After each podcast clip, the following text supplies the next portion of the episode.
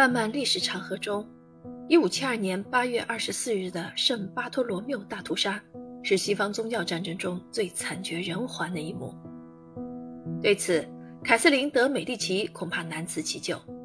然而，她并不是该惨案的唯一始作俑者。作为亨利二世的遗孀，这位王太后没有任何实权，她只拥有对她的孩子们的影响力。没有人会想到，这个来自佛罗伦萨商人世家的女性后裔，有朝一日会统治法兰西。那么，她有着怎样的家族背景呢？庶民、银行家、煽动者，依靠暴民造反起家的平民，这就是1470年的美第奇家族。这个家族的传奇历史被人们广为流传。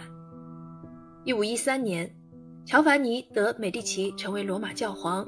号称利奥十世，这个重大历史事件象征着佛罗伦萨的强大和罗马教廷的尊贵。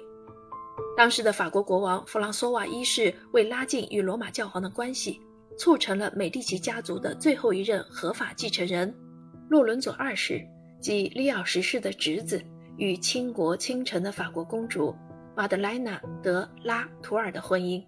后者的母亲来自于波旁旺多姆家族。其父在奥弗涅拥有大片地产。婚礼于1815年4月28日在昂布瓦斯举行。1815年4月13日的佛罗伦萨迎来了小公主凯瑟琳·德·美第奇的诞生，因此她有二分之一的法国血统。可怜凯瑟琳无缘了解自己的母亲，她的母亲在她出生后十五天便撒手人寰，她的父亲随后也于5月4日逝世。她成为利奥十世收养的一名孤女，在罗马被祖母和姑祖母抚养成人。一五二三年，利奥十世去世后，随着新任教皇任命敕书的颁布，又一任美第奇家族传人，前任教皇的堂弟，再次在红衣主教的教皇选举会中被予以教皇重任，号称克雷芒七世。他是凯瑟琳的另一个叔祖，由此他成为他的监护人。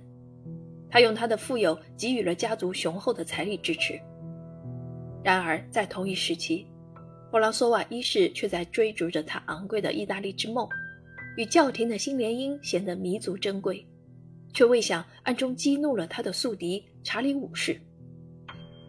罗马帝王与西班牙国王的愠怒，使得法国国王相信他的这个联姻计划完美无缺。